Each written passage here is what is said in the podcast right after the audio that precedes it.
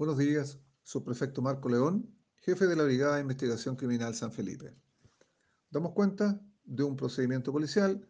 conformado por el equipo MT0 en compañía de oficiales policiales de esta unidad, quienes, dando cumplimiento a una orden de entrada y registro emanada del Juzgado de Garantía de San Felipe, ingresaron a un domicilio en la comuna de Yayay,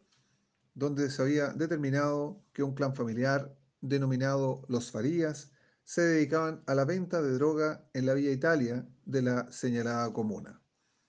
Ambas personas, de 35 años de edad, fueron detenidas, logrando incautar desde el domicilio 733,71 gramos de cannabis sativa a granel, 38,33 gramos de clorhidrato de cocaína dosificada en 37 papelillos,